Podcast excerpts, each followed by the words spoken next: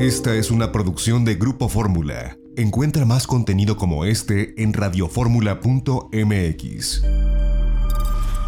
Y bueno, uno de los productos turísticos que a mí me parecen más atractivos y más convenientes cuando uno viaja son estos eh, llamados City Pass. Estos nacieron ya hace algún tiempo eh, como una libreta, como si fuera una cuponera, donde vienen accesos pues a los atractivos y museos más importantes de algunas ciudades, sobre todo en Estados Unidos y en Canadá. Han hecho esfuerzos por tratarlo de internacionalizar. Eh, no sabemos si llegue en algún momento, por ejemplo, a México, América Latina o a Europa, pero ha funcionado muy bien en diferentes ciudades en América del Norte. Eh, se ha transformado esta cuponera. Eh, sigue siendo física, se puede comprar de forma física, pero ahora también se puede adquirir de forma electrónica. Entonces puede uno traer el QR del City Pass en el teléfono móvil, en la wallet de los Apple, de los iPhones o en los sistemas de, wallet de cartera de los diferentes Android, de, Google Play, de, los diferentes sistemas operativos de los teléfonos inteligentes. Y bueno, con esto, eh, pues se ahorra uno mucho dinero y muchas filas, porque con la compra de un City Pass, pues insisto, se tiene acceso a los principales atractivos de diversas ciudades. Eh, existen City Pass en Atlanta, en Georgia, en los Estados Unidos, en Boston, Massachusetts, en Chicago, Illinois, en Dallas, Texas, en Denver, Colorado, en Houston, Texas, en Nueva York, en la ciudad de Nueva York, en Orlando, Florida, en Filadelfia, Pensilvania, en San Francisco, California, en Seattle, Washington. Hay un City Pass para el sur de California que incluye Los Ángeles, Anaheim y San Diego para Tampa Bay en Florida y bueno, en Canadá para la ciudad de Toronto. Con estos City Pass, bueno, pues eh, se tienen, eh, por ejemplo, en el de Nueva York, bueno, incluye entradas al MoMA, eh, museo de los más visitados en, Nueva York, incluye la, el ferry que va a la Estatua de la Libertad, incluye diferentes accesos a museos y atracciones.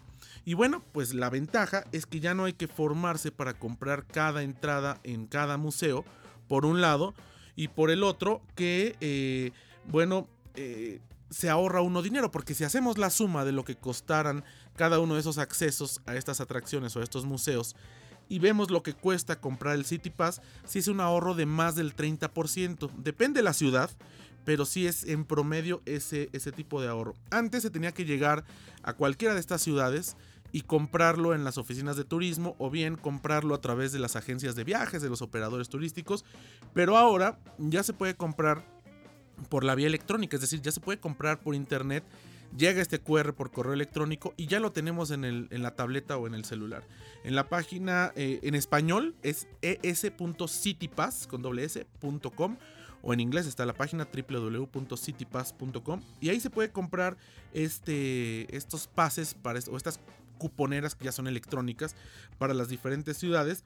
Y eh, bueno, pues lo que siempre recomendamos aquí en itinerario turístico es comprarlo con la mayor anticipación posible, porque de esta manera eh, pues se puede eh, ahorrar uno mucho dinero y puede uno tener accesos a, a, diferentes lugares. Por ejemplo, el de Houston incluye entrada al Space Center Houston, que es este museo de la NASA que está al sur de la ciudad, al acuario del centro de Houston, que es una atracción relativamente nueva, al Museo de Ciencias Naturales de Houston, que también es uno de los más grandes en Estados Unidos, donde los niños de forma muy didáctica pueden ver pues desde el nacimiento de las primeras especies en el mar, eh, las primeras especies vivas, pasando por los dinosaurios y llegando hasta los animales eh, actuales, ¿no? Está también eh, el Museo de Bellas Artes, que es uno de, los que tiene las colecciones más importantes de arte en, Estados Unidos, al Zoológico de Houston, al Museo del Niño, que también es un museo que vale la pena visitar. Nosotros fuimos ya hace mucho tiempo, pero sí es un, museo bastante más pequeño, debo decirlo, que el Museo del Niño en México. El papalote es mucho más grande. Pero bueno, estando en Houston también vale la pena visitarlo y si viene con el City Pass, bueno, pues por supuesto que también. En Nueva York, por ejemplo, eh, las atracciones que que, vienen a través del de el, City Pass electrónico, pues es la subida al Empire State Building, que es este edificio icónico, el observatorio Top of the Rock, la Estatua de la Libertad en el ferry, en esta isla Ellis, el Memorial y Museo del 11S, del 11 de septiembre, donde estaban las torres del World Trade Center, el Museo Americano de Historia Natural, el Museo Metropolitano de Arte, el MoMA, el Museum of Modern Art, eh, los cruceros Circle Line, alguno de estos itinerarios de crucero, el Museo del Aire y del Espacio, el Museo Guggenheim y los cruceros turísticos de Hornblower. Esto es todo lo que incluye, pues son bastantes las atracciones, ¿no?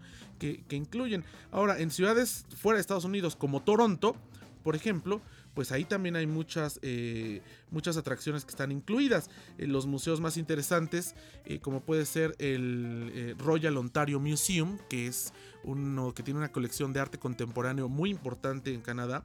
Casa Loma, que es una casa que fue pues prácticamente como un palacio al norte de, de las colonias inglesas y que tiene una historia muy interesante de la independencia de Canadá.